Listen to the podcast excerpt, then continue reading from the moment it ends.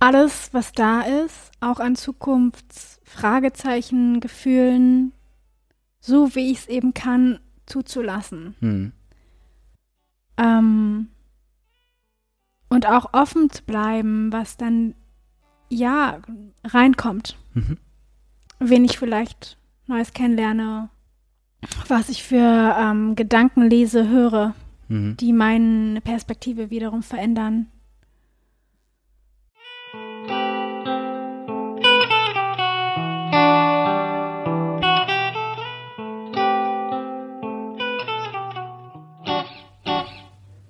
Hallo, ich heiße dich herzlich willkommen zu dieser Folge von Was mit Sinn.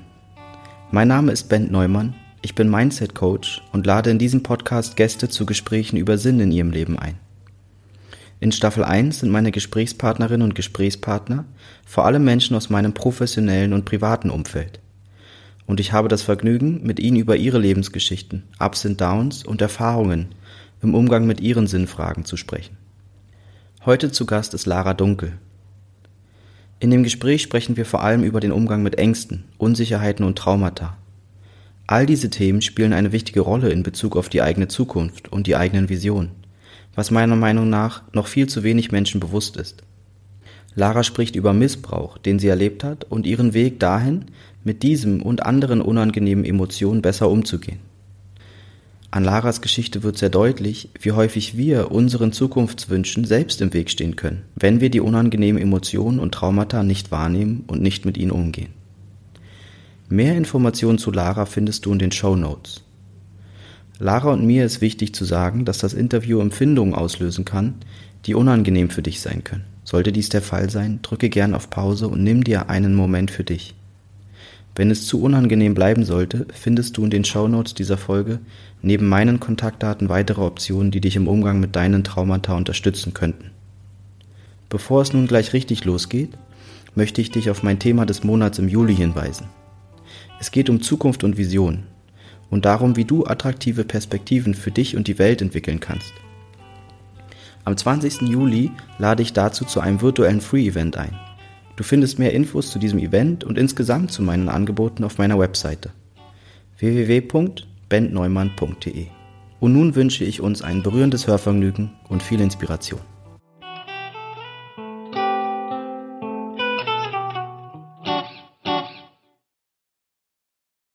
Liebe Lara, herzlich willkommen zu unserem Interview beim Podcast Was mit Sinn.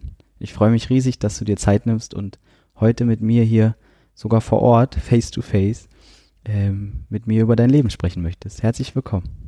Dankeschön. Ich freue mich auch. Klasse, klasse. Wir, wir beide kennen uns schon ein bisschen. Wir erzählen auch gleich, woher. Zuallererst, äh, wie geht's dir gerade? Wie, wie fühlt sich das an, jetzt äh, hier zu sein und, und ja, gleich ein bisschen über, über deine letzten Jahre zu sprechen? Ich bin ein bisschen aufgeregt. Das ist das erste Mal, dass ich einen Podcast ja, aufnehme oder gefragt werde. Und gleichzeitig freue ich mich sehr. Also freudige Aufregung. Und ich finde es schön, dass wir das live machen können. Mhm. Super, ja, wir haben, wir haben hier äh, die Technik ausprobiert, aufgebaut und äh, sind guter Dinge, dass live, live funktioniert. Und ich freue mich, dass du dich der Aufregung quasi stellst und und ähm, ja, was für eine Ehre, dich hier das, das erst, dein erstes Mal Podcast quasi sein zu dürfen. ähm, es werden, glaube ich, weitere Folgen, weil mir war seit jeher, als ich die Podcast-Idee hatte, klar, dass ich dich gerne irgendwann mal interviewen möchte, weil ich ähm, die letzten Jahre bei dir eine Veränderung wahrnehmen durfte oder, oder, oder be begleiten durfte, teilweise auch, die mich immer wieder sehr berührt hat und die irgendwie einfach sehr sinnbildlich für das steht, was mich antreibt auch. Mhm. Mit meiner Arbeit, mit dem Podcast und auch so mit, den, mit der Coaching-Arbeit. Bei dir hat sich einfach viel verändert, so in den letzten Jahren. Ähm, und das äh, wollen wir jetzt so ein bisschen aufarbeiten und, und all die Zuhörerinnen und Zuhörer so ein bisschen mitnehmen auf deine Reise. Mhm.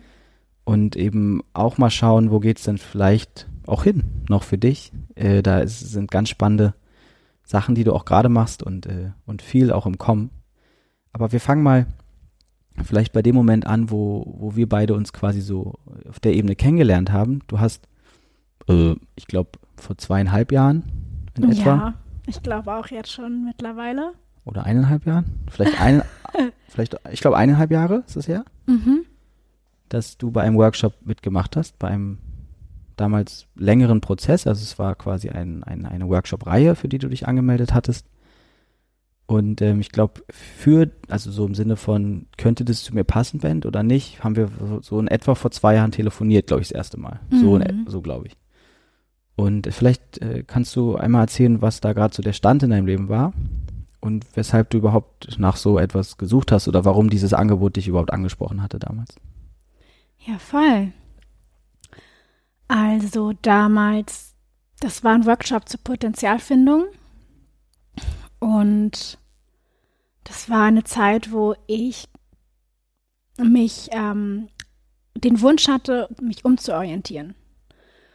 Und zwar, ja, kam ich da eigentlich frisch aus einem Werbeagenturjob, den ich gekündigt hatte, beziehungsweise gekündigt wurde.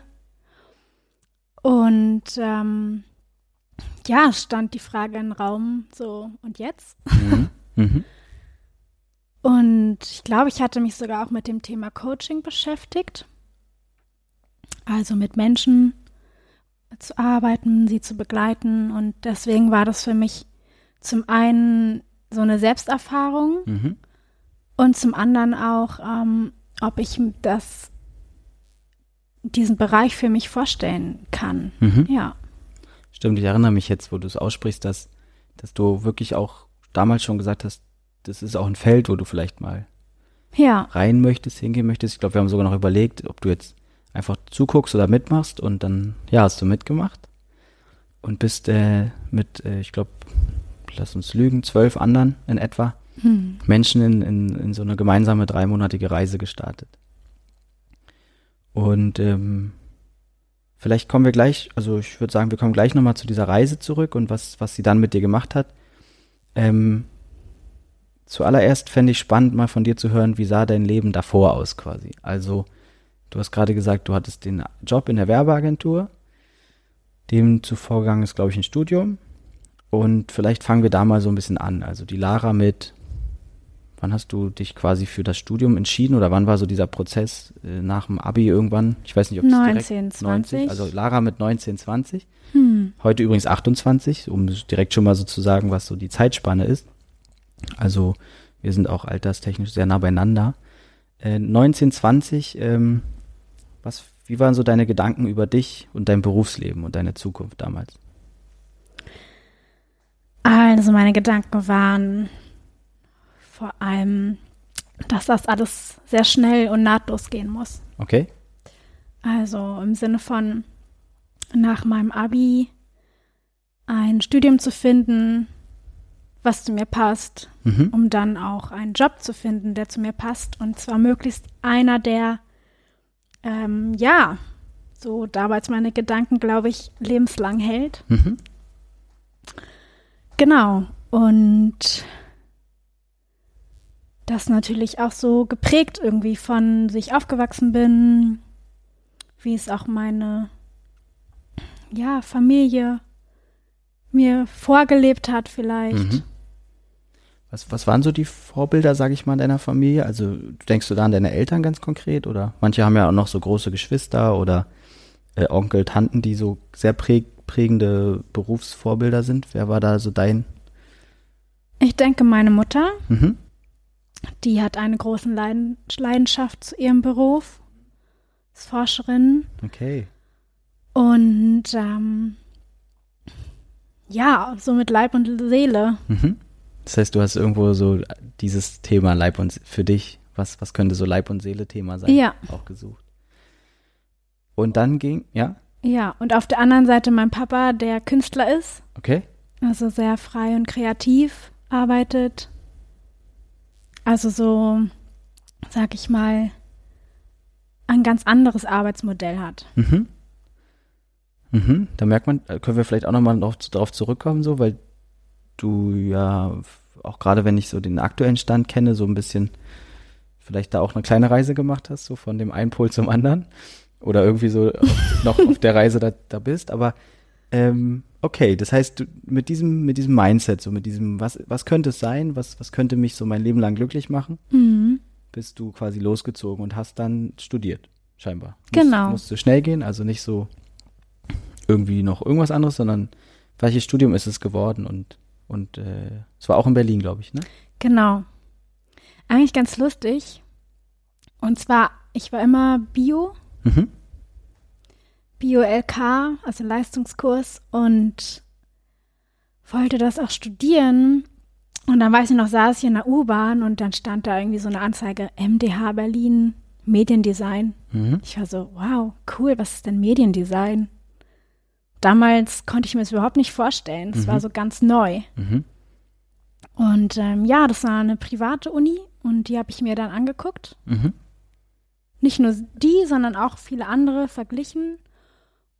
Und ohne so genau zu wissen, was Mediendesign jetzt ist, hat sich das gut angefühlt. Mhm. Was Kreatives für die Zukunft Mhm. fand ich spannend. Cool.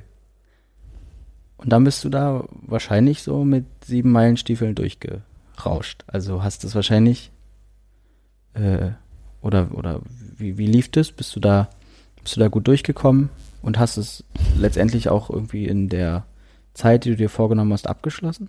Ja, also dadurch, dass es ein privates Studium war, ähm, war auch mein Anspruch, Mhm. ähm, das in der Zeit von dreieinhalb Jahren zu absolvieren. Und es war auch wirklich eine sehr intensive Zeit, wie eine Klasse Mhm. quasi. Mhm. Und ja, ich, also schon immer auch Abiturzeit, ich war da sehr ehrgeizig. Mhm. Sehr, ich denke auch manchmal zu sehr. Also ich habe mir sehr viel Druck gemacht, Mhm. innerlich das auch zu schaffen. Und ja, also es war eine Zeit mit Höhen und Tiefen, aber insgesamt, ja, dreieinhalb Jahre. Durchgepowert. Genau. Mhm. Und dann ging es direkt ins Berufsleben? Bist du quasi deinem Motto oder Mantra so treu geblieben? Ja, ich äh, weiß noch, das war circa ein halbes Jahr. Und es war eine Zeit, die war schwierig für mich, Mhm. weil ich eben nach dem Bachelor of Arts dann nicht wusste, okay, was kommt jetzt? Und diesen inneren Anspruch hatte, jetzt ähm, muss aber einen guten Job finden. Mhm. Ähm, auch um dann, ich habe noch zu Hause gewohnt. Es Mhm. war gerade so eine Veränderungszeit, um dann auch wohnen, alleine wohnen zu können und so. Ähm, und da, genau, also dieses halbe Jahr hat sich angefühlt wie eine Ewigkeit. Mhm. Und ich habe dann über einen, ja, bekannten Freund, den ich zufällig, zufällig, in Anführungsstrichen, wieder getroffen habe, genau, ein, ähm, ja, darüber kam ich an einen Job in einer sehr großen Werbeagentur. Mhm. Und das Lustige ist, ich habe immer zu mir gesagt, schon während des Studiums, also Werbung ist nicht meins, das mache ich nicht. Und zack, Und da war ich. und da warst du. Und hast dann äh, Werbung gemacht. Ja, Wie, wie war das? Also was, was, was, was waren da so deine, deine, deine Tätigkeiten und wie ging es dir auch einfach? Wie, war, wie sah so dein Leben aus damals dann? Ja, da muss ich erst mal durchatmen. Ähm, die Werbezeit. Also für mich war klar, also es war eine Riesenchance, die ich da bekommen habe. Mhm. Und so habe ich mich, sag ich mal, auch gefühlt. Also ich habe mich sehr untergeordnet. mhm. So, okay, ich bin in einer großen Werbeagentur, ich kann jetzt von den Großen lernen, ähm, Ideen zu entwickeln, Kampagnen grafisch zu gestalten, zu pitchen, also Neukunden zu generieren mit außergewöhnlichen Ideen, also auch da diesen Wettbewerb mit daran teilzunehmen. Mhm. Und ja, also manchmal frage ich mich so, ob das die Umstände sind, plus auch meine innere Verfassung, also so immer leisten Mhm. und das Beste geben. Mhm. Ich weiß noch, mein ein einer Creative Director, der hat, glaube ich, zu mir mal gesagt, Lara, auch deine 80 Prozent reichen. Mhm. Die berühmten 80. ja, genau. Und ähm, das ist auch so ein Satz, der ist sehr hängen geblieben. Ja. Und an sich war es am Anfang super aufregend und ich konnte mich auch da sehr austoben. Mhm. Hatte ähm, tolle Teampartner, wo ich auch viel gelernt habe. Ähm, ja, aber ich kam dann irgendwann an einen Punkt, da ging es mir gar nicht gut. Mhm. Also ich war sehr ausgelaugt. Wirklich, also im wahrsten Sinne des Wortes bin ich zusammengeklappt. Mhm. Und ähm, einfach, ja, teilweise der Umgang, auch vor allem die Männer, die einen da so teilweise als, ja, Objekten sehen, Mhm. auch benutzen. Mhm. Ähm, als junger Mensch dann auch die Kreativität.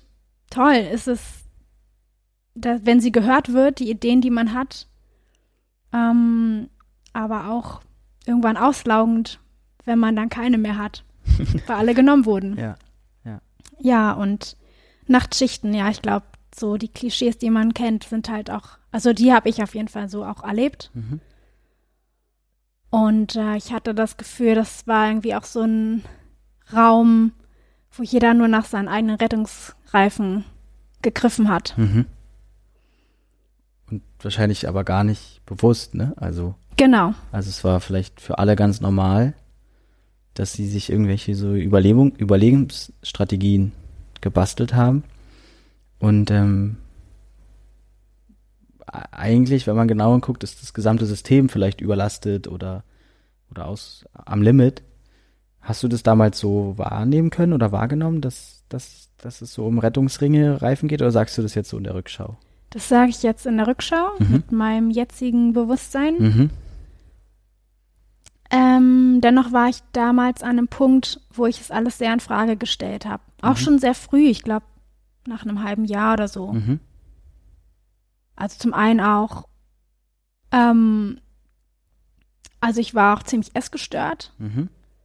und es, die Symptome auch, ähm, mich selbst in einer Weise zu, zu schädigen, haben sich halt verschlimmert. Mhm. Also das war so ein Zeichen, wo ich dachte, okay, irgendwas stimmt hier nicht. Okay.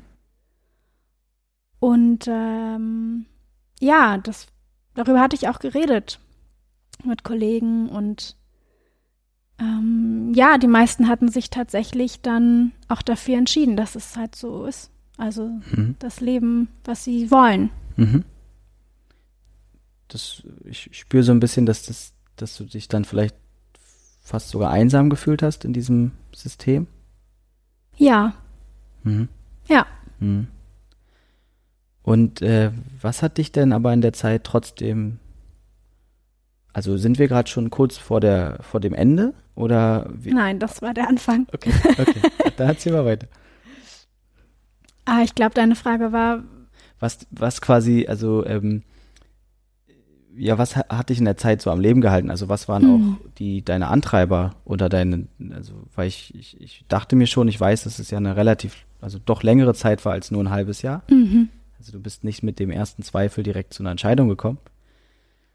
Und äh, genau da wollte ich jetzt so drauf hinaus. Wie war dann dieser Weg von diesem ersten Mal Zweifeln, vielleicht mit Leuten sprechen, irgendwie merken, hm, bis hin zu, ja, es gab dann wirklich irgendwann ein Ende. Und da gab es ja wahrscheinlich Sachen, die, diese Zweifel sind größer geworden und, und immer, du wurdest immer klarer. Aber es gab wahrscheinlich auch immer wieder was, was dich so, so, was so die, die, die, dich, ja, am Leben gehalten hat in diesem System. Ja, da fallen mir verschiedene Dinge ein. Also zum einen glaube ich, auch ein Glaubenssatz nicht aufzugeben. Mhm. Das heißt, ähm, aus der ersten Agentur, da bin ich gegangen Okay. und habe es in einer kleineren nochmal probiert, Mhm. mit einem Fokus auf Social Media. Da habe ich mich auch sehr wohl gefühlt Mhm. am Anfang. Und ähm, Also so, ich meine, ich habe das ja halt drei Jahre lang studiert. Mhm. Dachte ich so, da muss da noch was anderes geben. Mhm. Also das zum einen, so dieser, ja, vielleicht auch die Neugierde. Mhm. Ähm, da war ich dann in einer kleineren Agentur, die dann aber auch später wieder größer wurde Mhm. und das Spiel von vorne begann, für mich jedenfalls. Auch alle Ängste wieder hochkamen. Ähm, ansonsten, ja, wie habe ich überlebt? Ich bin halt wirklich viel äh, feiern gegangen. Okay. Also es war wirklich mein Ventil. Mhm. Ich hatte ähm, vorher, also ich war schon immer jemand, der viele Leute getroffen hat und viel unterwegs war. Mhm. Ähm, ich habe da aber wirklich meinen Körper sehr gefordert, Mhm. nächtelang, auch um mich zu spüren, denke ich, Mhm. um irgendwas zu spüren. Und ähm, mich da auch zugehörig zu fühlen. Mhm. Da war dieses Leben unter der Woche eben nicht so präsent. Mhm. Und ich konnte auch mal jemand anderes sein, nicht die Lara aus der Werbung. Mhm. Ähm, ja, das war auf jeden Fall etwas. Da bin ich auch,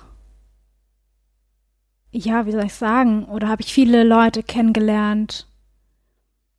Dieser Kreis oder diese, dieses Umfeld hat sich vergrößert. Und ähm, ja, auch einfach so, sag ich mal, tanzen.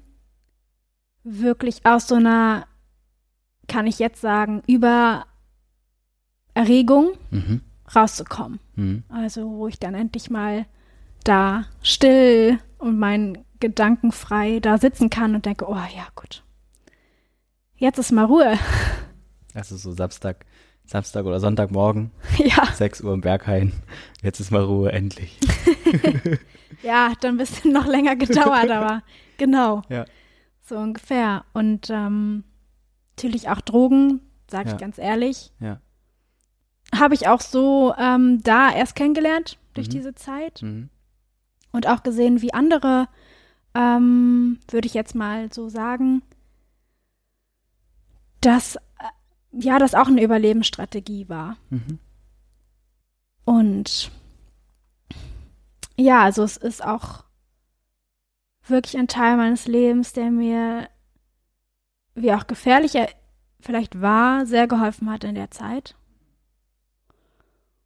Und mich auch sehr geprägt hat. Auch meine Grenzen auszutesten und so. Mhm. Ja. Ja. Es hat wahrscheinlich nicht, also nichts hat ja nur Doofes oder nur Gutes und Absolut. ich finde, du hast bei dem Thema auf jeden Fall gerade in der Kürze schon doll durchblicken lassen, was die beiden Anteile da waren. Aber das heißt, du hast so gepaart aus so dem Wunsch, auch irgendwo diesen passenden Platz für dich in dieser Werbe- oder, oder äh, Kommunikationswelt zu finden. Also nicht aufgeben zu wollen, hast du gerade gesagt, war der Glaubenssatz. Und auch mit ähm, ja, Kompensationsstrategien Mhm. feiern und viel Freunde treffen und so. Ähm, hast du letztendlich wie lange durchgehalten oder hast du wie lange ähm, äh, in dieser oder ja in diesem Bewusstseinszustand Level, sage ich mal, äh, weitergemacht? Drei Jahre waren das. Okay. Also von Studiumende quasi. Mhm. Ja. Okay. Das heißt, drei Jahre lang hast du hast du äh, ja irgendwie probiert, wie wir gerade schon gesagt haben, so da reinzupassen und irgendwie ja auch zu schauen, wie kriegst du es quasi hin, diesen Plan, ne? Du hast ja am Anfang gesagt. Mir kam übrigens direkt so das Wort Rennpferd irgendwie, so ein richtiges Rennpferd wirkte, wirkte so auf mich, ne? Es soll schnell gehen, es soll irgendwie auch immer, also passen, Schnell zum Ziel. schnell zum Ziel. Okay, und dann, was war so der Aus, Aus, Auslöser oder der ausschlaggebende Punkt, dass du dann, oder du hast gesagt, du wurdest gekündigt, vielleicht auch in einem Agreement, also was hat dann Ja. zu dem Schlussstrich geführt?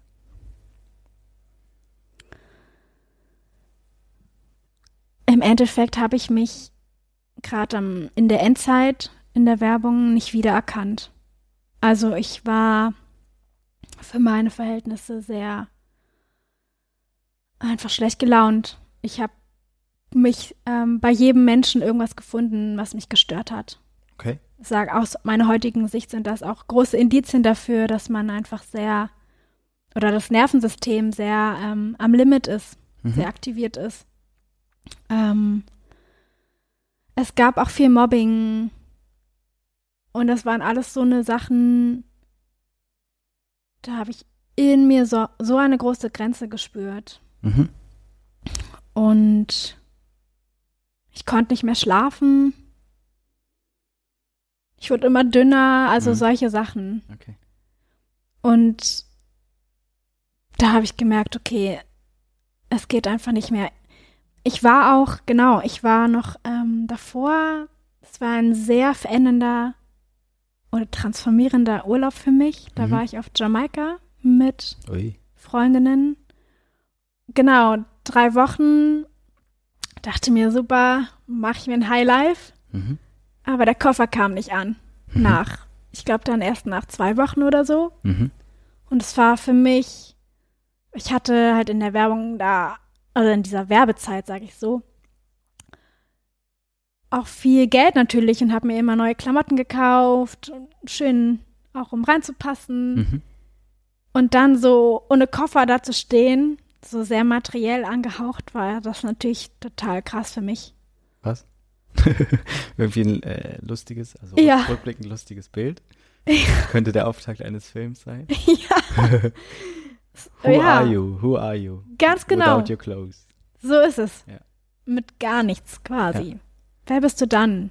Was siehst du dann? Was erlebe ich dann? Was ist Mhm. mir dann wichtig? Und ähm, ja, auf Jamaika habe ich halt vor allem diese Beziehungen und die Liebe gesehen und auch die Schönheit der Natur, wo ich dann irgendwie so ähm, mich damit auch mal verbinden konnte, wieder Mhm. seit Mhm. langem. Und genau, als ich dann zurückkam, da habe ich gemerkt, okay, es hat sich was verändert in mir und jetzt ähm, geht's nicht mehr. Mhm. Wow, also ich, ich kann spüren gerade, ich habe Gänsehaut. Das, äh, ich, ich, merklich ist was passiert in der Zeit. So. Voll. Ja. Okay. Eigentlich die Lara ohne, ohne Klamotten, so, also so, wer bin ich eigentlich so, glaube ich, war auch der Zustand oder, oder so dein, dein, dein, dein Wording oder auf der Tonspur, glaube ich, war das so dein, deine Vorstellung von dir, als du dann Kontakt aufnahmst, weil du irgendwo mitbekommen hast, dass, dass ich oder dass wir damals diesen Workshop angeboten haben. Mhm. Und ähm, wir haben in dem Workshop ja intensiv so probiert, dein, dein, dein Zweck der Existenz, also wir haben es Lebenslabel genannt, so dein the, the reason for being herauszuarbeiten. Ähm, und haben dann, also das, und das, ne, wir haben vorhin schon gesagt, das waren mehrere Menschen, das heißt, alle hatten irgendwie diesen, diesen, ja, Selbstfindungs-, Identitätsbildungsprozess. Und dann war quasi, das war der Auftakt oder so ziemlich zu Beginn und dann ging es ja weiter, das immer mehr ins Leben zu integrieren.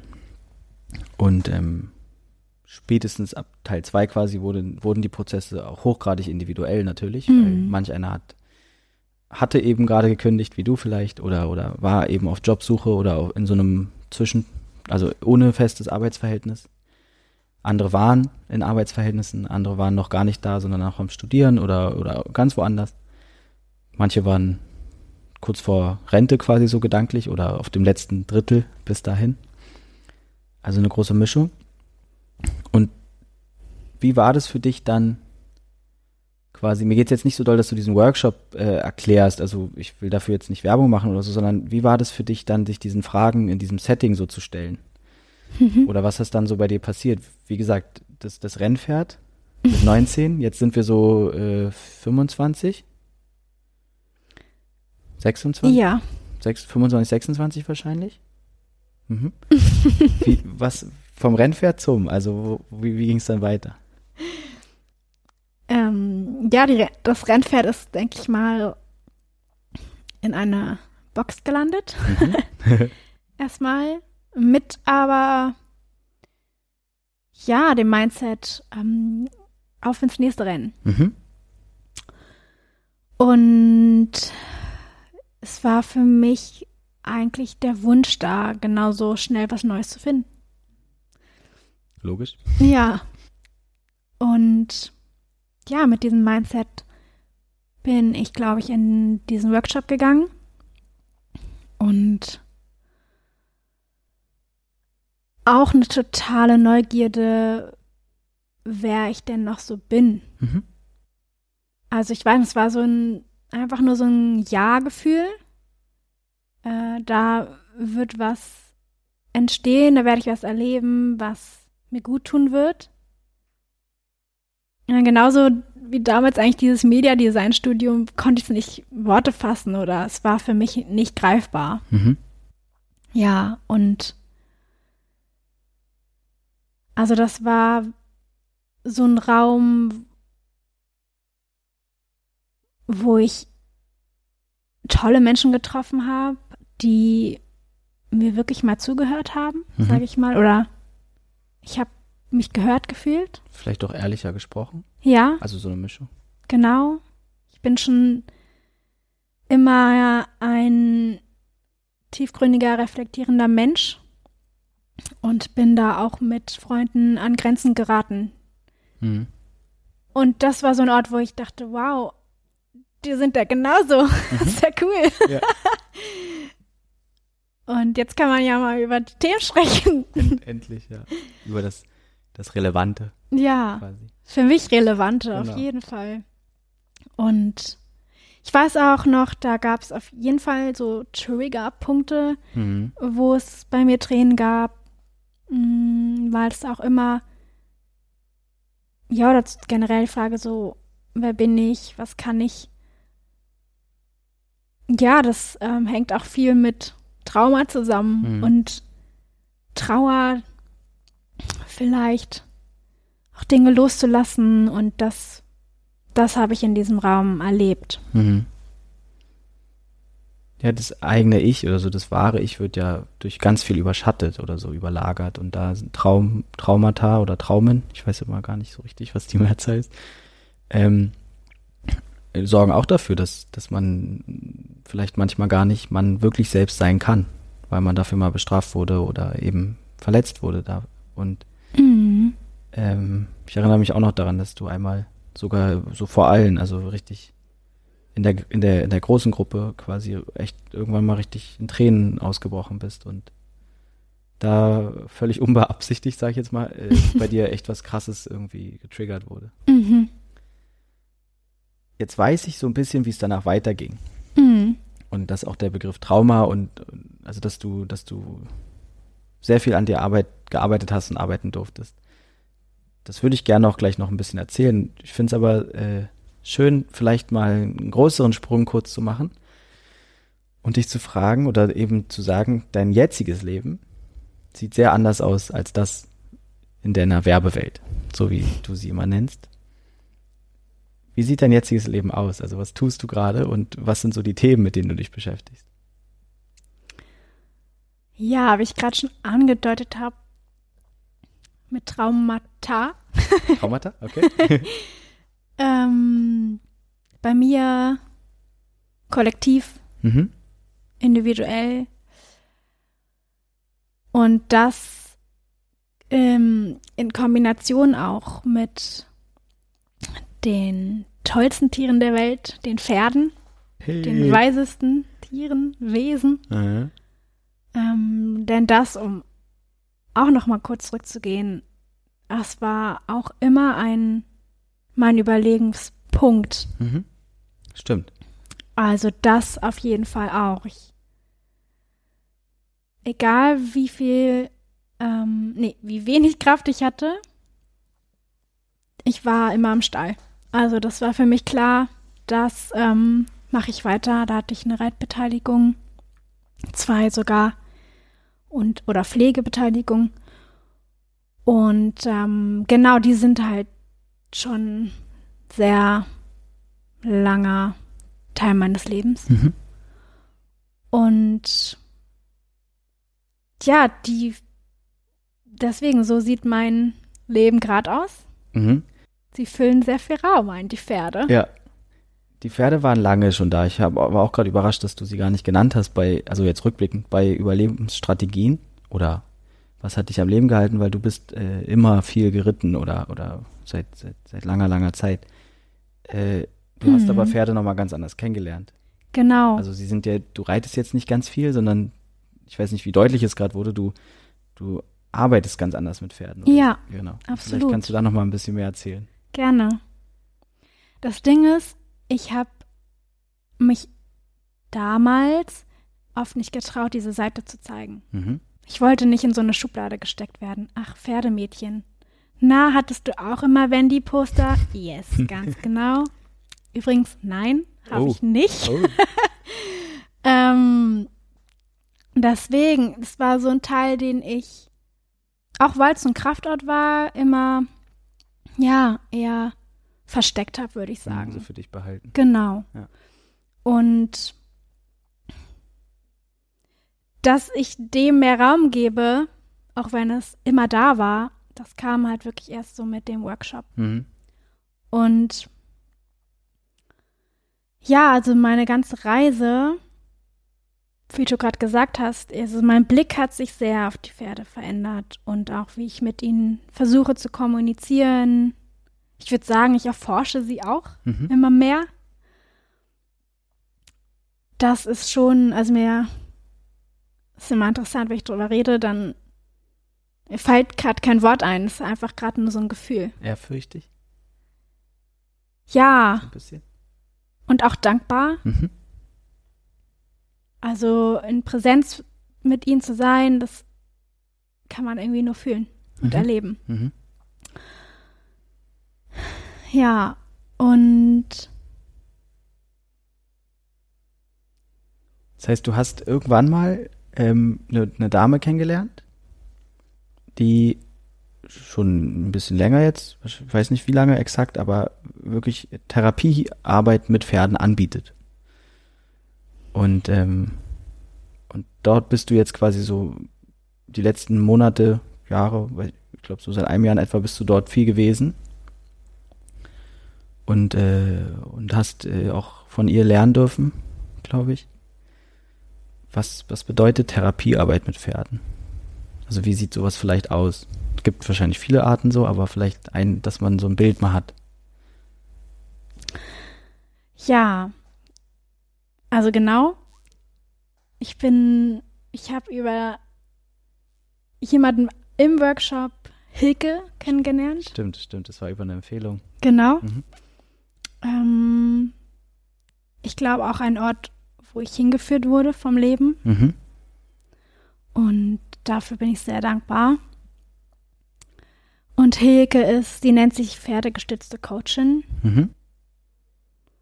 So würde ich mich jetzt auch bezeichnen. Mhm. Wobei ich das Wort Coach, das wäre nochmal ein anderes Thema. Ja. ähm, genau, und also sie hat fünf Pferde. Und mit ihnen in Begegnung zu gehen, das, was das heißt, ist also eigentlich die Welt der Pferde und der Menschen irgendwie zusammenzubringen. Mhm. Da gibt es auch super viele verschiedene Perspektiven. Für mich ist es so, dass Pferde sind sehr neutrale Spiegel. Mhm. Also sie reagieren und das ist für sie überlebenswichtig auf Gefühle, Körpersprache, Energien, die man aussendet.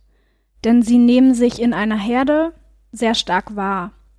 Einfach auch, um zu wissen, ist da jetzt Gefahr, müssen wir fliehen oder nicht. Mhm.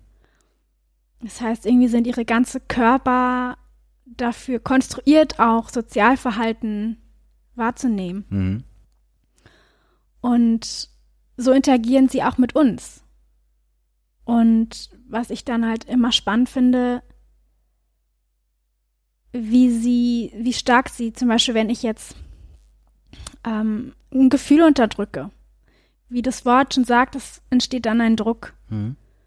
Und auf diesen Druck reagiert das Pferd dann. Es ist auch unterschiedlich wie, aber es zeigt es auf jeden Fall an. Mhm. Es geht oder es wird aggressiv. Und das ist, sag ich mal, eine Chance und ein Geschenk, was sie uns geben. Und so ganz neutral. Also sie werten dann nicht, wie vielleicht unser Verstand würden sag, sagen würde, mit unseren Glaubenssätzen, ey, mach das mal nicht so. Warum bist du jetzt so? Mhm. Sondern sie zeigen es und so nach dem Motto, ja, schau mal, kannst du dir jetzt angucken und daraus mitnehmen, was du möchtest. Genau, und im Endeffekt nehmen sie einen dann auch so, wie man ist, oder dieses Ich. Mhm. Und dadurch können sich viele Dinge lösen. Mhm. Man kann sich aus einem anderen Licht sehen. Sie machen scheinbar sehr, sehr viel sichtbar einfach. Ne? Ja. Also sie Spiegel hast du ja gerade gesagt. Ganz Ja, genau. ja. Und ja, das ist vielleicht so ein kleiner Vorgeschmack.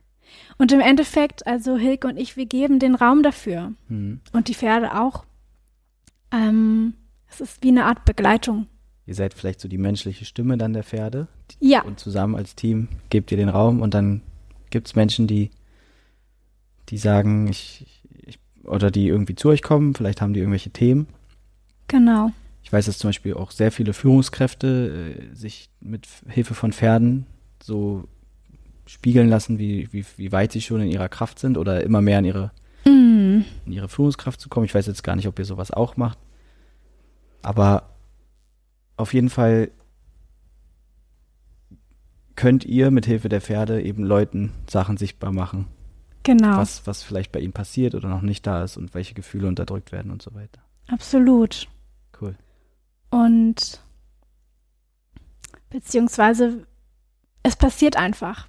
Wir können das gar nicht beeinflussen. Mhm. Das ist auch immer schön zu sehen. Und gerade auch zum Thema Führung, äh, Führungsthemen, ähm, das ist halt auch ein Thema, mit dem ich mich sehr beschäftige, der sogenannten Dominanztheorie, Mhm. auch in, in allen ähm, Pferd, in der ganzen Pferdewelt, was für mich äh, eine Theorie ist, die auf jeden Fall überholt ist Mhm. und auch den ja, Umgang sowohl mit Tieren als auch mit den Menschen für mich sehr erschwert. Mhm. Und für, Führung heißt für mich zum Beispiel mittlerweile was ganz anderes. Als einfach zu sagen, wo es lang geht. Genau, Mhm. oder ich bin schon so und so weit. Mhm. Mhm. Ähm, ja, aber da könnte ich jetzt auch wieder. Ich wollte gerade sagen, hört sich ein bisschen so an, als ob ich ein klein, in ein kleines Nest, ein Wespennest gestochen habe und Ein Äh, kleines. äh, da könnte man jetzt wahrscheinlich sehr viel drüber reden. Ähm, vielleicht kriegen wir den Bogen so Ja. zu, also, ähm, denn das, also mir liegt so die Frage auf der Zunge, also was ist denn jetzt aus der Rennpferd Lara geworden? also die in der Werbung kannst du mir ja nicht erzählen, dass äh, du hast gerade nämlich sowas gesagt, wie du kannst es gar nicht beeinflussen, was da mit den Pferden passiert. Das Mhm. passiert einfach. Das war ja früher, äh, ne, du hast gepitcht irgendwo oder du hast, äh, war ja nicht denkbar.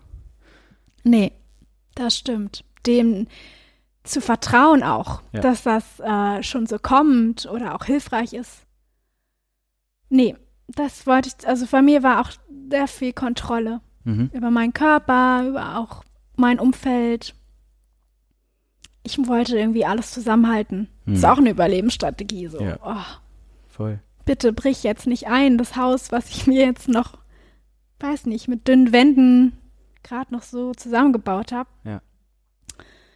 Genau. Und das ist eine große Veränderung, dass ich ähm, das halten kann, Mhm. auch mal einen Raum offen zu lassen Mhm. oder einen Prozess offen zu lassen, meinem eigenen und es immer noch mal eine Challenge ist für mich. Also gibt es immer noch Momente, wo ich es mehr oder weniger kann. Mhm. Und genau, also im Endeffekt auch, wie es bei mir weitergeht. Die Frage war ja auch, glaube ich, Mhm. wie es jetzt aussieht. Bei mir, ich jetzt gerade mache ich eine ähm, ja, Ausbildung Mhm. und das nennt sich Somatic Experiencing von Peter Levine. Mhm. Und das ist eine, ja, Traumahaltung, eigentlich Menschen zu begleiten in Traumata. Mhm. Ein sehr körperorientierter Ansatz. Und dort in diesem Rahmen geht man auch meistens mit dem, was da ist. Also so absolut im Jetzt. Mhm. Was jetzt kommt an Gedanken, Gefühlen, Empfindungen. Und ja, damit beschäftige ich mich heute. Und es ist viel Selbsterfahrung, Mhm. hauptsächlich. Mhm. Also zu gucken, okay, wo habe ich denn Traumata? Wir, also ein Gr- Grundsatz, den ich auch dort gelernt habe, wir alle sind in irgendeiner Form traumatisiert. Mhm. Und das ähm, wirklich so zuzulassen auch. Und nicht, ja, abzuspalten, abzuschalten. Was da hochkommt, ist auf jeden Fall ähm, manchmal sehr intensiv Mhm. und gleichzeitig auch sehr heilsam. Ja, Ja, also wenn, wenn man es schafft, ein Trauma für sich zu heilen, dann, dann kann wieder was ganz werden, ne? Dann, dann ist so die, das, was vorher vielleicht mal nicht aushaltbar war für den Körper oder die Seele, und dann hat es so zu einer Abspaltung geführt, dass, dass dann, dann kann wieder was zusammenkommen, was, was vorher nie zusammen, also nicht mehr zusammen sein konnte. genau. Ja. Und dieses Rennpferd in der Box, die, also da, die hat erstmal gelernt, okay, kann auch mal auf einer freien Koppel sein. Hm. Und da auch vielleicht sich mal ausruhen. Hm. Das heißt, seit dieser Zeit habe ich mir vor allem Raum und Zeit für mich selbst genommen. Hm. Und das ist so wichtig, weil ich auch gemerkt habe, es, wer ich bin oder wo ich hinführe, das kann sich auch immer wieder verändern. Hm. Ähm, das kommt halt auch nicht von heute auf morgen, sondern es braucht wirklich eigentlich Raum, den man sich den Fragen und Gefühlen gibt, die da kommen. Mhm. Und Vertrauen. Mhm. Und ähm, ja, je mehr ich das gemacht habe, desto ja, gesund fühle ich mich. Mhm. Also ich war zum Beispiel auch in einer Reha, Mhm. in einer Klinik, das war letztes Jahr, wo ich mir auch diesen Schritt zugestanden habe, zu sagen, okay, ich mache das mal. Mhm. Ich begebe mich mal in, sag ich mal, in so einen Krankheitsstatus. Und das war auch eine ganz wertvolle Zeit. Mhm. Denn was dieses Rennpferd, um auf dieses Bild wieder zurückzukommen, auch an Trauma erlebt hat, das ähm, wurde mir dann erst richtig bewusst. Mhm. Da ist nämlich etwas, was ich, wo ich sehr lange Zeit weggeguckt habe und gar nicht aufgearbeitet hatte. Mhm. Und es wurde halt einfach immer lauter. Mhm. Also mit dem Raum, den du gegeben hast quasi, Ja, konnten Sachen sich melden, die eigentlich die ganze Zeit da waren, aber genau, nicht so viel äh, Tanzmusik oder ähnliches, äh, die, was quasi das so übertönt hat. Mhm. ja, ganz genau. Willst du erzählen, was sich da gezeigt hat? Gerne. Okay. Und zwar, mein Thema war schon sehr lange Übergriffigkeit. Mhm. Und genau das ist mir auch passiert. Ich wurde, als ich Kind war, von einem Erzieher missbraucht. Mhm. Und das war irgendwie immer so da. Aber ja, ich habe, glaube ich, auch mich nicht damit beschäftigen können. Und ich war damals auch vor Gericht. Mhm. Also eine von, ach ja, da waren viele Kinder, aber ich habe mich, ich war die zweite, die ausgesagt hat überhaupt. Mhm. Und meine Eltern standen da sehr hinter mir und haben mir das zugetraut, Mhm. wo ich ihnen sehr dankbar für bin. Mhm. Ich glaube, das ist ein großes Puzzlestück, was mir hilft, dass ich handlungsfähig war in einer gewissen Weise und auch alles getan habe. Mhm. Ähm, genau, und das kam einfach in verschiedenen Situationen wieder hoch. Mhm. Und, oder hat sich auch generell gezeigt in meinen Beziehungen zu mir, zu anderen. Es war eigentlich die ganze Zeit da. Mhm. Und ja, also mit diesem Thema Übergriffigkeit, Grenzen, etwas, jemanden benutzen, da bin Mhm. ich sehr sensibel. Mhm.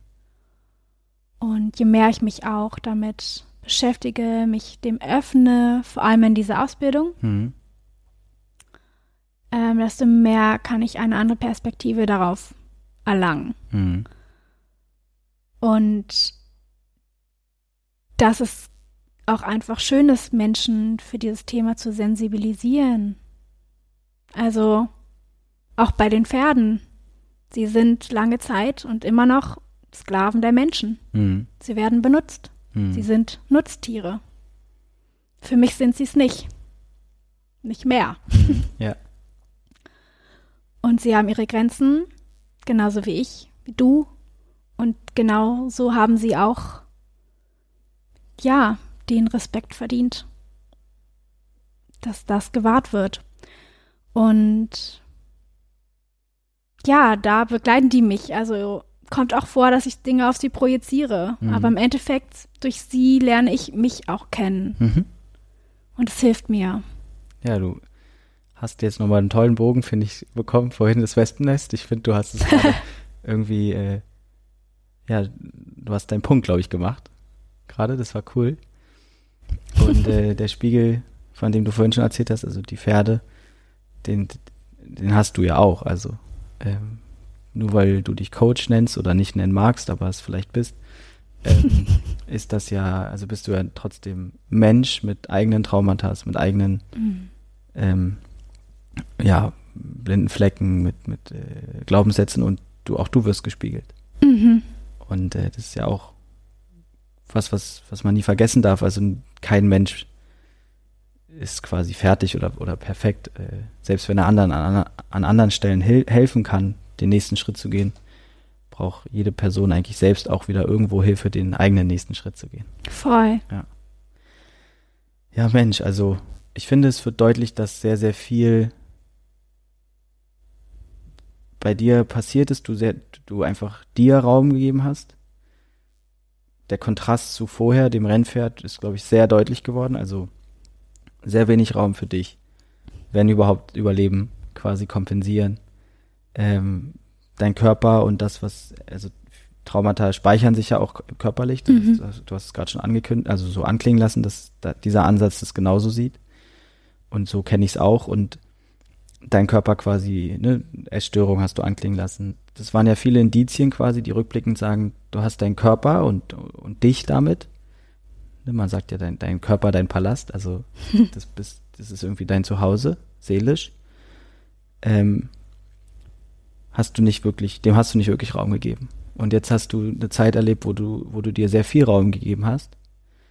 Ähm, ich musste gerade innerlich schmunzeln, weil du auch von Grenzen äh, geredet hast und von sensibel sein dafür benutzt zu werden oder nicht. Wir beide haben ein bisschen miteinander gerungen, bis es zu diesem Interview gekommen ist, weil da auch die eine oder andere, ja, also Idee auch beidseitig, gegenseitig da war, ne? Vielleicht will, will ich dich hier jetzt gerade benutzen oder nicht. Also ich, ich merke richtig, wie, wie, du- wie du da viel sensibler geworden bist für dich und deine Grenzen Mhm. und deine, ähm, für dich einfach letztendlich. Und ähm, genau, ich finde diesen Kontrast, der ist sehr deutlich gerade geworden aus, aus eben vorher gar nicht oder ja. Die, was mich jetzt sehr interessiert, ist, wie gehst du quasi jetzt, also nicht, dass die Phase zu Ende ist, ich glaube, das ist ein State of Mind oder ein Mindset, was du wahrscheinlich für immer jetzt haben wirst, das, aber wie gehst du jetzt so mit der, mit deiner eigenen Zukunft auch um? Aus meiner Perspektive, als jemand, der dich da jetzt so ein bisschen begleiten durfte, wie gesagt, während dieser drei Monate zumindestens, zumindest ging es los mit diesem Herausarbeiten deines, deines Kerns, also deiner, Mhm. wir haben, wir haben es ja, wie gesagt, Lebenslabel genannt oder Zweck der Existenz. Und, und das war ja irgendwie so ein Focus-Change. Also du hast nicht mehr so doll im Außen geguckt, von wegen welches, was könnte jetzt, welches äh, Umfeld könnte jetzt besser zu mir passen, sondern du hast eigentlich begonnen, nach innen zu gucken und zu sehen, da ist so viel Wunderbares in Mhm. dir und das ist in jedem Menschen so. Und dann haben sich ja auch so ein bisschen die Puzzlestücke gefügt, ne? Also du Ja. hast gesagt, du wurdest vom Leben dahin ge das, also hingeleitet. Das erlebe ich unglaublich oft, dass sobald Menschen anfangen, eher nach innen zu gucken, kommen Menschen ins Leben, kommen Mhm. Möglichkeiten ins Leben, die dann so rückblickend einfach wie die Faust aufs Auge passen. Und was nimmst du jetzt quasi so, wenn du probierst, daraus so Erkenntnisse auf so einer Metaebene zu, zu ziehen, was nimmst du daraus so mit? Gerade jetzt auch so in Bezug vielleicht auf dein, wie du so mit dem Leben umgehst und deiner eigenen Zukunft. Im Vertrauen bleiben Mhm. ist so ein Klassiksatz. Ja, könnte am Kühlschrank stehen. Ja, Carpe diem. Ja. Nee, äh, tatsächlich, also das versuche ich. Mhm. Was Und meinst du damit? Genau. Also, ja. Damit meine ich, die erleb mich daran zu erinnern, an diese Erlebnisse, wo ich auf einmal gelandet bin, was Mhm. für Menschen in mein Leben kamen. Ob das jetzt Hilke ist und die Pferde, dieser Ort Ja. in Brandenburg, wo ich auch so lange Zeit verbringen konnte. Ähm, oder kann. Aber auch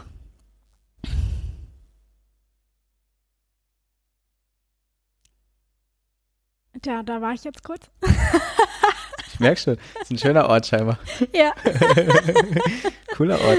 Ähm, Mhm. Ich habe ihn auch gespürt.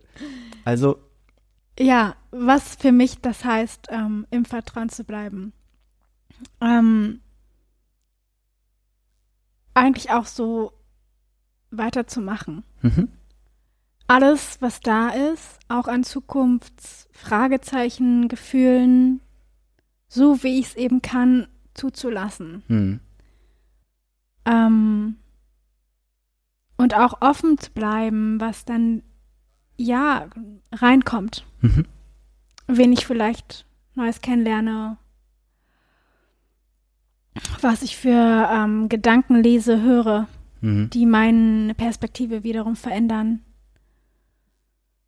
Und das für mich heißt vor allem im Vertrauen bleiben tatsächlich auch genauso die Angst zuzulassen. Mhm. Also, dass das okay ist, die ist halt da.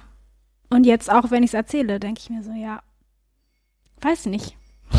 Genau, also Angst vor der Zukunft? Ja. Mhm. Weil sie ungewiss ist. Genau. Ja. Und ja, es ist halt manchmal natürlich einfacher als gesagt. Als getan, ja. Äh, genau. ich verwechsel immer Sprichwörter, das ist gar nicht gut. Super, super. ähm, Ja, und auch Menschen um mich herum zu haben, die mich dabei begleiten, mhm.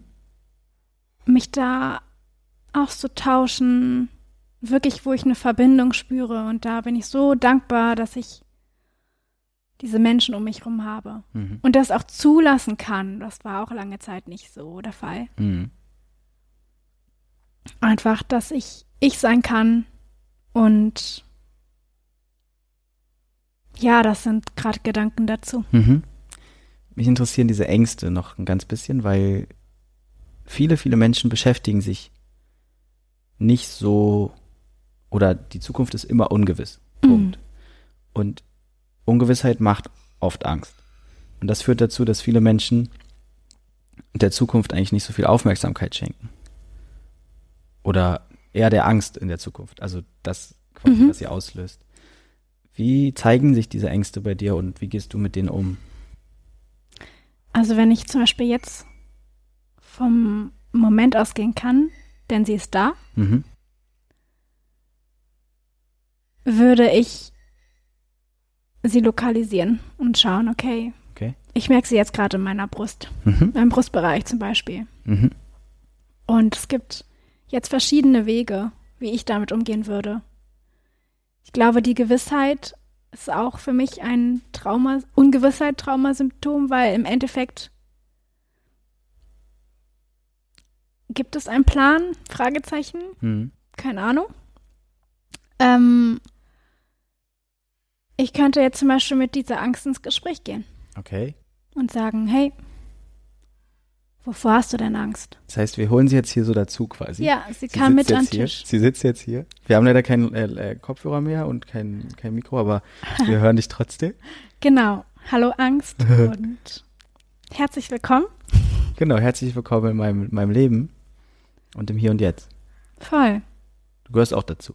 Genau, und du darfst auch dich ausbreiten, dir Raum nehmen, ist absolut Wie wirklich? okay. Ja, Darf ich? das darfst du. Durfte ich ja fast noch nie bei dir. Hm. Ja, Was mache ich denn dann jetzt? Was macht die Angst dann? das Lustige ist, meistens geht sie dann. Ich weiß, sie ist auch schon wieder weg. Wo ist sie? Ähm, Ja, und so ist, so funktioniert, oder was heißt funktioniert, aber so gehe ich in Kontakt damit. Ja.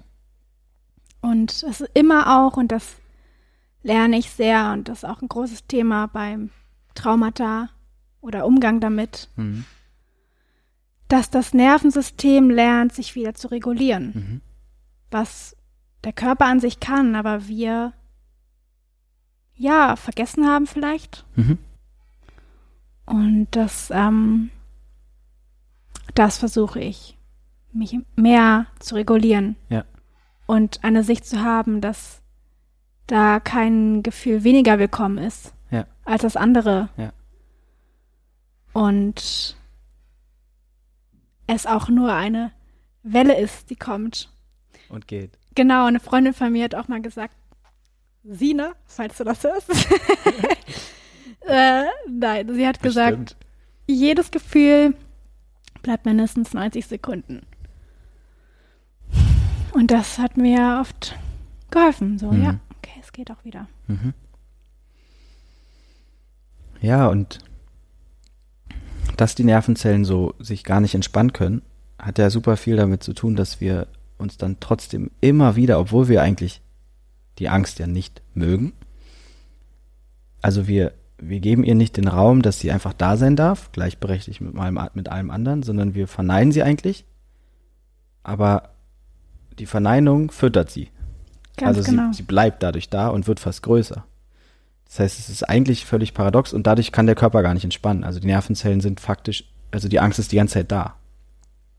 Und das, was du gerade, oder wir beide so ein bisschen, ohne äh, improvisiert übrigens, nicht abgestimmt, äh, hier geschauspielert haben, ist ja äh, merklich, also eine, eine ganz andere Art, letztendlich damit umzugehen und äh, dass wir dann lachen mussten, hat, glaube ich, gut gepasst dazu, dass Mhm.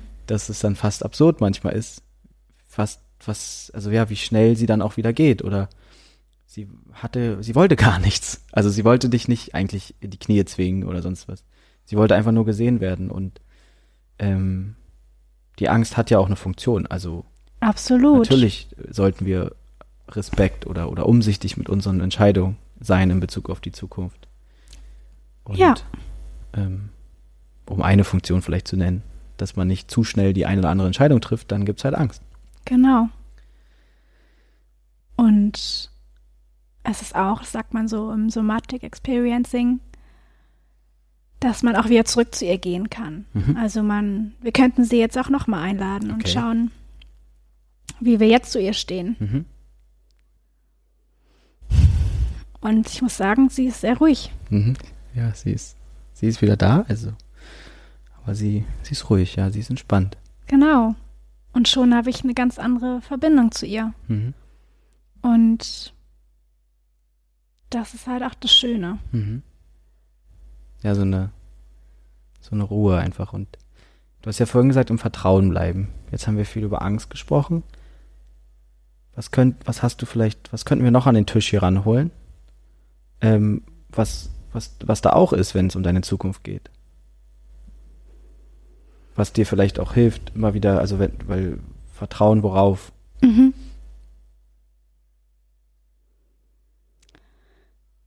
Neugierde kam mir gerade. Mhm. Neugierde wofür? Also äh, dich noch mehr zu entdecken oder? Ja, mich zu entdecken, die Pferde zu entdecken, das Leben zu entdecken. Ähm, Das ist ein. Also Wie eine ich, Landkarte. Ja. Ja. Ich finde es total spannend, wenn man sich so. Also die Zukunft, wie gesagt, oft ein, ein Konstrukt, was total äh, beängstigend ist und auch erdrückend, weil ungewiss und komplex und eine ganz andere Idee ist zu sagen, wo, was, worauf bin ich eigentlich neugierig? neugierig. Hm. Und dann hast du auf einmal auch sowas wie Pferde gesagt. Also dann kommen wir eben auch auf Themen oder oder oder ja fast nächste Schritte oder also so, weil weil du du du weißt ja wofür wo, wo, wo du eine Neugier eine Neugierde hast, was du vielleicht neu entdecken willst, kennenlernen willst. Das weiß eigentlich jeder. Ja und ich sag mal, dieser Schritt, dass eine Neugierde da sein kann, das ist bei mir jetzt möglich. Ja. Ich glaube und erlebe es so, dass es erstmal wichtig ist, sich eben mit allem davor oder was da noch ist, zu beschäftigen. Ja. Ängste hatten wir ja. ja, absolut. Und ähm, sie auch, wie komisch es klingt, ihr zu danken, eben mhm. für die Funktion, die sie hat. Und dann vielleicht sie auch zu bitten, okay, was, wen versteckst du denn? Ja. Ist das vielleicht die Neugierde? Ja. Und sich dann auch nicht so, das merke ich bei mir auch manchmal so zu zwingen, ich möchte jetzt diesen Zustand haben, ich will jetzt, dass genau. ich neugierig bin, neugierig, ja. neugierig ja. bin. Ähm, nein, aber jetzt gerade ist es vielleicht ganz anders. Mhm. Und sich da, ähm, ja, einfach, es klingt immer so blöd, aber sich da mit Liebe zu begegnen, mhm. Verständnis. Mhm. Ich finde es total schön, dass du den Punkt nochmal gerade machst, weil natürlich war das Rennpferd Lara auch sehr neugierig. Aber da hatte die Angst keinen Platz am Tisch. Und sie hätte dir vielleicht gut getan, damals. Ja. Oder sie war vordergründig, weiß ich nicht. Ja. Also auf jeden Fall war sie nicht wahrscheinlich so in dem bewussten Dialog. Also sie, du hast sie wahrscheinlich äh, nicht ganz so behandelt, wie du es halt jetzt gerade beschreibst. Ja, ja, ja, absolut. Ja. Und äh, natürlich haben viele Menschen probieren ihrer Neugierde, Neugierde zu folgen. Ist ja jetzt keine kein Rocket Science. Also und ich deswegen bin ich dir dankbar, dass du gerade nochmal an, angedeutet hast, es geht letztendlich um die Vielfalt, also um, um, um also um alles. Mhm. Und dann daraus eben in einem Dialog und auch bewusst vielleicht eine Entscheidung zu treffen, ich habe das mir angehört oder gesehen und das gesehen. Und am Ende kann ich aber, bin ich zum Glück der Cock, äh, im Cockpit, mhm. so äh, von meinem eigenen Leben und Bewusstsein und kann entscheiden, dass ich mich vielleicht dann, nachdem ich alle Stimmen gehört habe, auf die Neugierde stütze mhm. oder auf das, was mir die Neugierde sagt.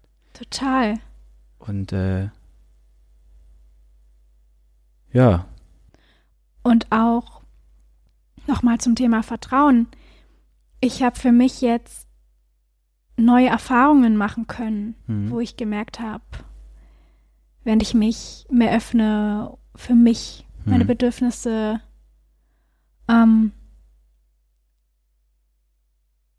dass dann eben auch Dinge in mein Leben kommen, Mhm. Und das war jetzt nicht nur einmal. So ähm, auch die Ausbildung, die man auch mit Pferden kombinieren kann. Also das ist dann auch ein Schritt, den ich gehe. Mhm. Ähm, das kam einfach und durch diese Erfahrungen habe ich auch mehr Vertrauen. Also ich möchte daran anknüpfen mhm. und dass sie ähm, präsenter sind als die, die vielleicht vorher waren. Mhm. Genau, also eigentlich hast du erlebt, es funktioniert. Genau. Und äh, das kann man sich auch immer wieder sagen, so. Wo hat, also es hat doch schon mal funktioniert. Äh, schön. Also, das wirkt einfach, also du wirkst in dir ruhend und, und irgendwie auch glücklich, gesunder als, wie gesagt, ich, eine, vor eineinhalb Jahren oder wann wir in diesem Workshop gestartet sind. Und das finde ich total schön, weil, weil eben der Weg auch so für mich, der hat so viel mit der Arbeit und Auseinandersetzung mit dir selber zu tun. Und natürlich verändert sich dein Außen mit. Deswegen hatte ich vorhin einmal schon gesagt, es ist ja ein ganz anderes Alltagsleben, was du gerade hast, als noch vor ein paar Jahren in der Werbewelt. aber das Außen, also das Außen folgt quasi der inneren Veränderung.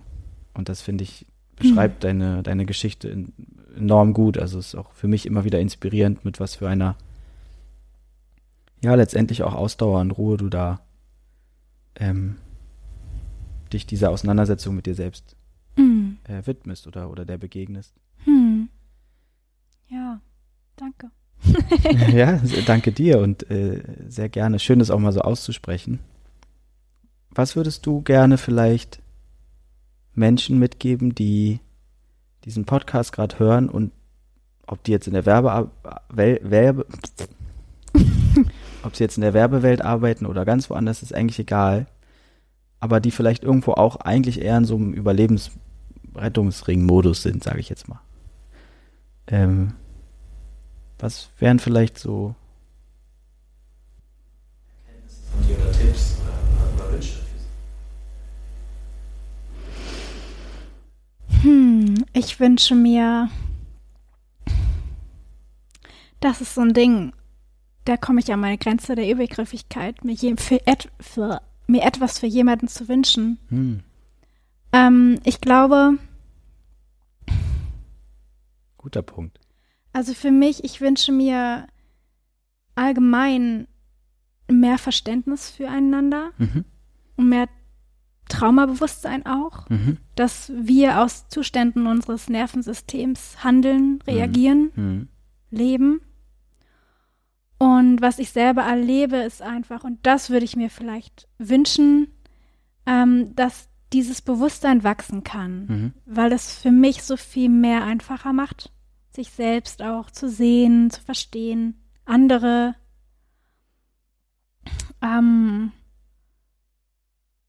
und dass man darüber auch sprechen kann und mhm. das okay ist. Es ist mhm. kein Laster, nichts, was man in die Ecke kehren muss. So, ich kann heute sagen, ja, ich wurde missbraucht. Mhm.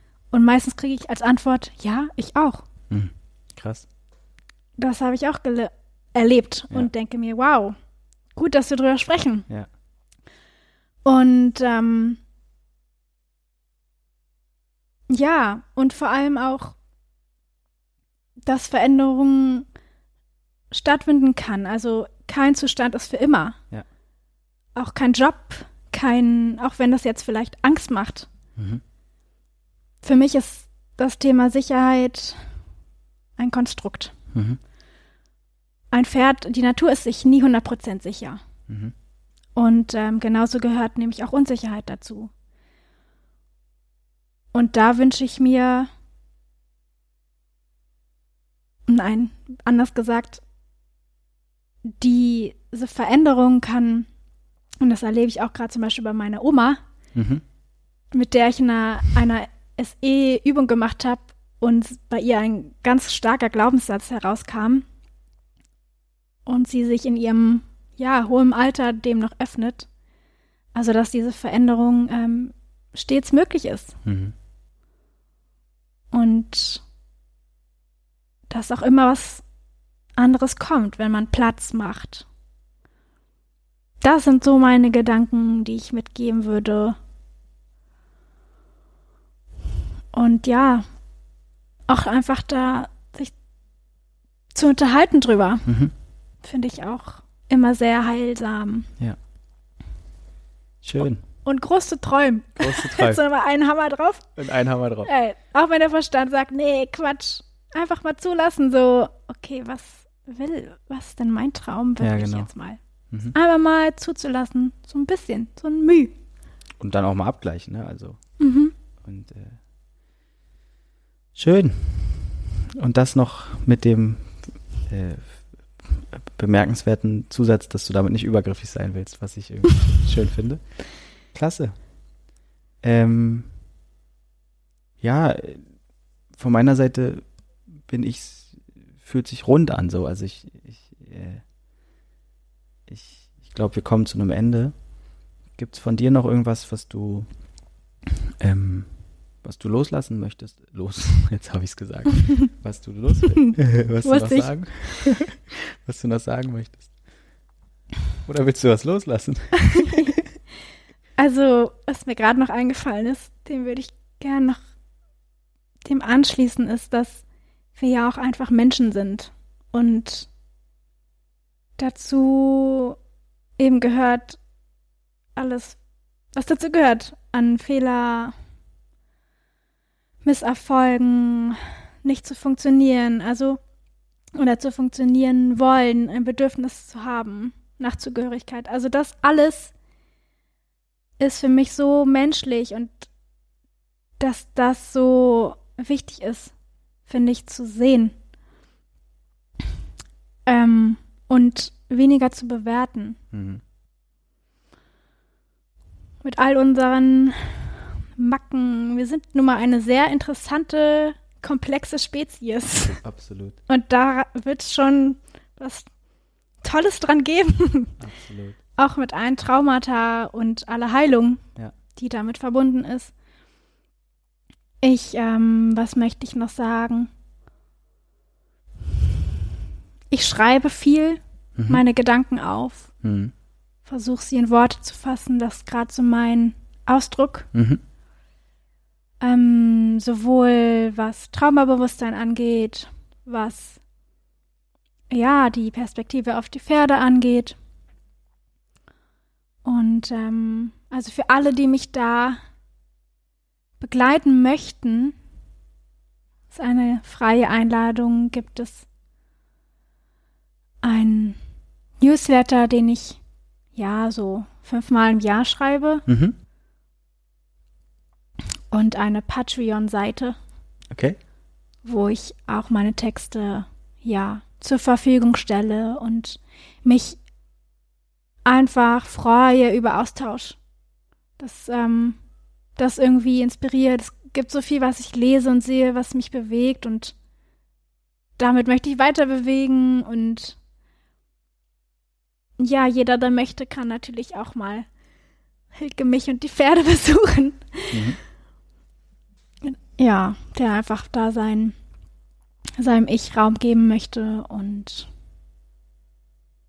ich bin einfach sehr dankbar für alle Menschen, die mich, die in mein Leben gekommen sind, die mich begleiten, auf dieser Reise begleiten werden, die mhm. schon da sind, aber ich sie noch nicht sehe mhm. und Orte und alles wissen. Genau, also es ist eine tiefe Dankbarkeit da. Dankbarkeitserklärung. voll. Schön. Ja, das möchte ich sagen. Wir packen all die Sachen, die du gerade erzählt hast, in, als Links quasi in die Show Notes. Also, dass Menschen auch dich finden. Ja. Und auch diesen wundervollen Pferdeort. Hatte ich dich gerade unterbrochen? Nein. Okay. Ähm, genau. Ja, Mensch, wie geht's dir jetzt nach intensivem Austausch über, über deinen Werdegang oder dein, die Entwicklung, Weiterentwicklung deines Bewusstseins? Ich merke gerade Freude mhm. und auch so ein, ich bin so ein bisschen baff, was man alles in einer Stunde, worauf man alles in einer Stunde blicken kann. Ja. ähm, gefühlt auch am längsten nur angerissen. Ähm, Trotzdem oft auch ziemlich on point, finde ich. Ja. Ich ähm, bin gerade ruhig. Schön. Okay. Dann lassen wir die Folge auch so enden und äh, wünschen einfach allen, die zuhören, alles Gute. Und ja. ich sage noch einmal äh, ein ganz, ganz dickes Danke für dich und dein Öffnen hier und auch die, ja, die Inspiration, die du mitbringst und dieses Vertrauen. Danke dir, Lara. Ja, danke, Ben, für den Raum dafür. Gerne. Tschüss. Ciao.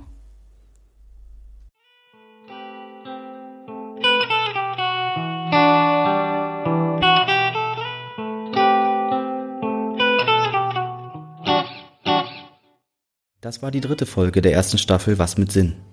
Ich hoffe, das Gespräch mit Lara konnte dich berühren, dir neue Perspektiven eröffnen und dich ermutigen, dich auch mit deinen unangenehmen Emotionen und Traumata auseinanderzusetzen.